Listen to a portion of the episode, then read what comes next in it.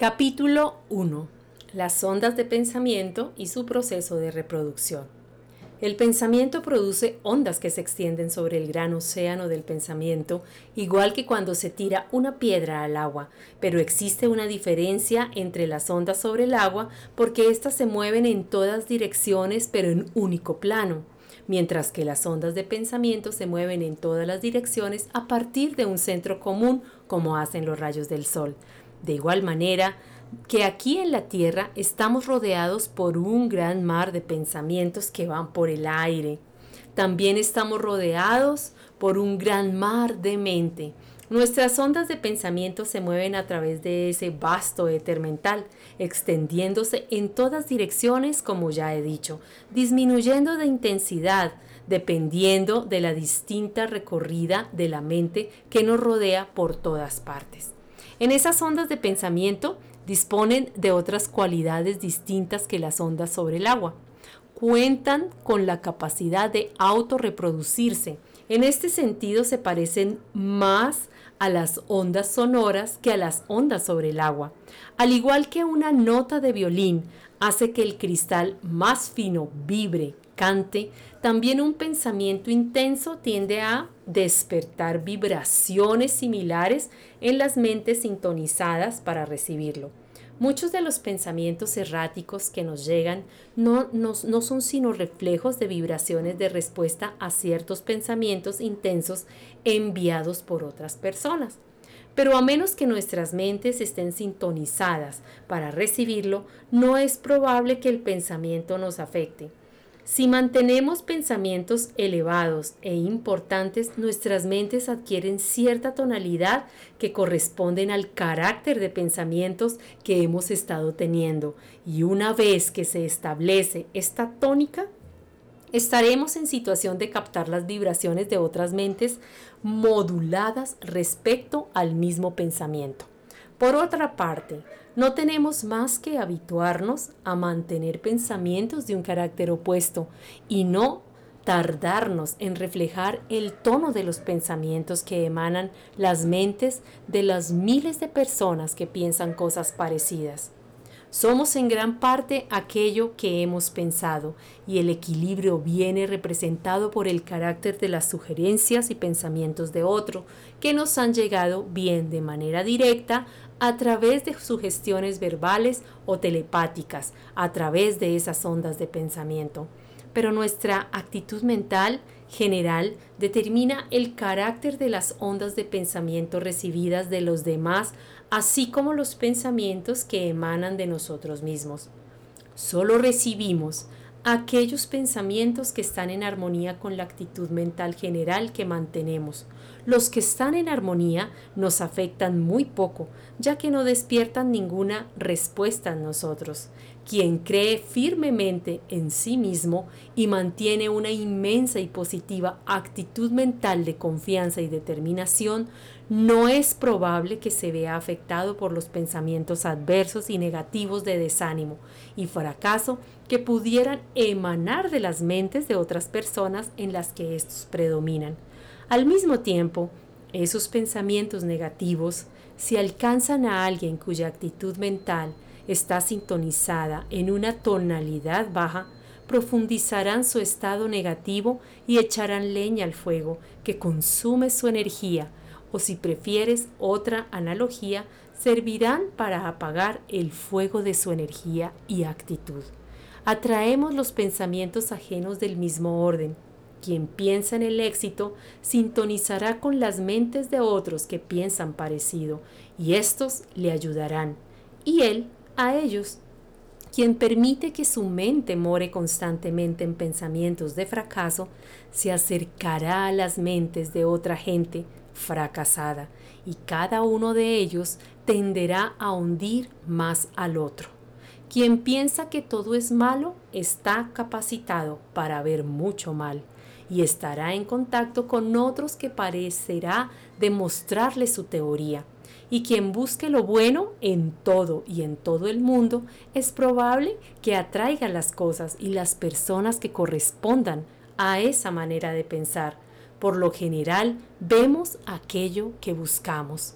Podrás desarrollar esa idea con más claridad si piensas en los aparatos de radio que reciben vibraciones únicamente de la emisora que está sintonizada en la misma onda, mientras que otras señales pasan por el aire muy cerca sin afectar al aparato receptor.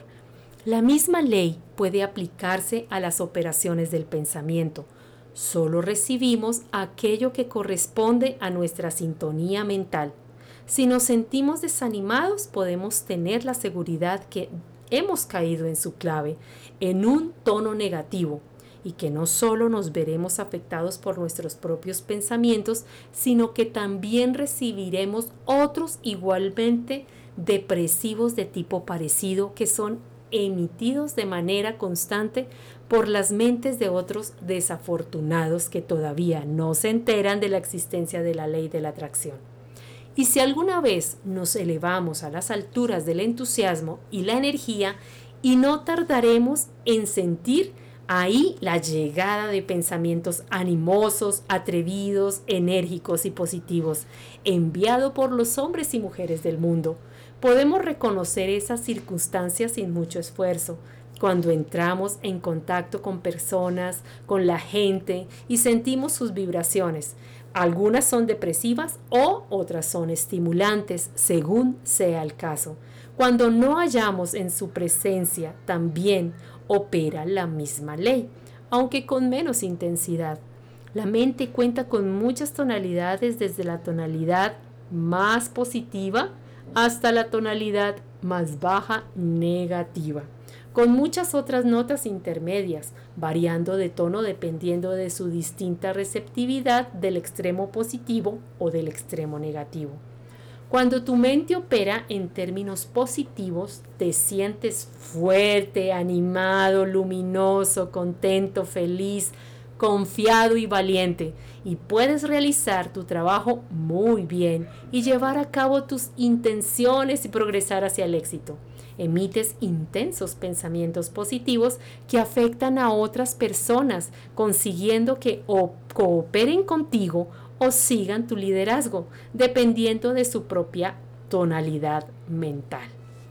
Cuando tocas, en cambio, el extremo negativo, esto te sientes supremamente desanimado, débil, pasivo, aturdido, temeroso y cobarde te descubres incapaz de progresar o triunfar. Tu efecto sobre los demás es prácticamente nulo. Te ves atropellado por ellos. En lugar de liderarlos, las personas más positivas te tratan como un trapo.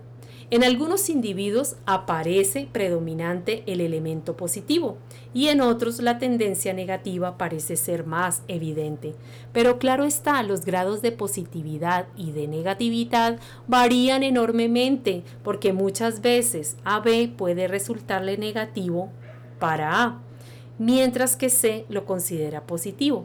Cuando dos personas se conocen suele existir un conflicto mental silente en el que sus mentes receptivas comprueban en su calidad de positividad y establecen su posición relativa entre sí. Este proceso puede ser inconsciente en muchos casos, no obstante, es algo que sucede. El ajuste suele ser automático, pero de vez en cuando la lucha es tan escondida y tan encantada que los oponentes encajan tan bien que la cuestión se abre paso a la conciencia de ambas personas. A veces las dos partes son tan parecidas en su grado de positividad que no consiguen llegar a un acuerdo mental, no pueden hacer migas entre sí y se sienten mutuamente repelidas y separadas, o bien permanecen juntas entre disputas y discusiones constantes. Somos positivos o negativos para todos aquellos con los que establecemos contacto. Podemos ser positivos para nuestros hijos, nuestros parientes, nuestros empleados y dependientes, pero al mismo tiempo resultamos negativos para otros respecto a los que ocupamos y les hemos dado posiciones inferiores o a los que hemos permitido imponerse a nosotros. Claro está puede que ocurra algo y de repente nos tomamos más positivos que el hombre o la mujer que quien hasta el momento éramos negativos. Los casos de ese tipo son bastante frecuentes y cuando el conocimiento de esas leyes mentales se vayan generalizando, veremos más casos de personas que se hacen valer utilizando su recién descubierta energía. Pero recuerda que posees el poder de elevar el tono de tu mente hasta alcanzar una tonalidad positiva gracias a la fuerza de voluntad. Y claro está, también es cierto que puedes dejar caer en un tono bajo y negativo a merced de la dejadez o a una voluntad débil. Hay más gente en el plano positivo negativo que en el positivo. Y por ello, en nuestra atmósfera mental existe más vibraciones de pensamiento negativo. Pero por fortuna para nosotros esto se ve equilibrado por el hecho de que un pensamiento positivo es infinitamente más potente que uno negativo. Y si gracias a la fuerza de voluntad nos elevamos a un tono mental más alto, podemos cerrarle el paso a los pensamientos deprimentes y aceptar las vibraciones que correspondan a nuestra nueva actitud mental. Este es uno de los secretos de las afirmaciones y autosugestiones utilizadas por las diversas escuelas de la ciencia mental y del nuevo pensamiento. Las afirmaciones en sí mismas carecen de mérito, pero tienen dos posiciones. La primera, tienden a establecer nuevas actitudes mentales en nosotros y son es, estupendas para el desarrollo del carácter, la ciencia de la autotransformación. Y segundo, tienden a elevar el tono mental, de manera que podemos beneficiarnos de las ondas de pensamiento positivo de otros en el mismo plano de pensamiento. Tanto si creemos en ellas como si no, siempre estamos haciendo afirmaciones. Quien asegura poder hacer algo y lo afirma con ganas, desarrolla en sí mismo las cualidades que facilitan la consecución de ello y al mismo tiempo sitúa su mente en el tono adecuado para recibir las ondas de pensamiento que pudieran ayudarle a lograrlo. Si por otra parte uno dice y siente que va a fracasar, no hará más que ahogar y sofocar los pensamientos procedentes de su propia mentalidad subconsciente, que tiene por objetivo ayudarle sintonizándose a sí mismo con el pensamiento de fracaso del mundo y te aseguro que es algo que ahora mismo abunda mucho. No hemos dejado afectar, no nos dejamos afectar por los pensamientos adversos y negativos de quienes nos rodean hay que elevarse a las cámaras superiores de la morada mental y sintonizar un tono más elevado por encima de las vibraciones de los planos de pensamiento inferior. Entonces, no solo serás inmune a sus vibraciones negativas, sino que entrarás en contacto con el importante cuerpo de intenso pensamiento positivo procedente de aquellos que ocupan el mismo plano de desarrollo que tú. Mi objeto será dirigirte y formarte acerca del uso adecuado del pensamiento y la voluntad para que puedas utilizarlos bien y ser capaz de tocar la nota positiva en cualquier momento que pudieras considerar necesario.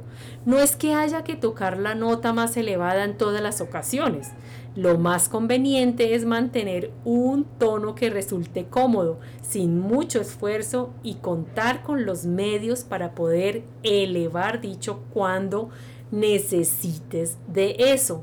Mediante este conocimiento no estarás a merced de la vieja acción automática de la mente, sino que será ella la que se encuentre bajo tu control. El desarrollo de la voluntad se parece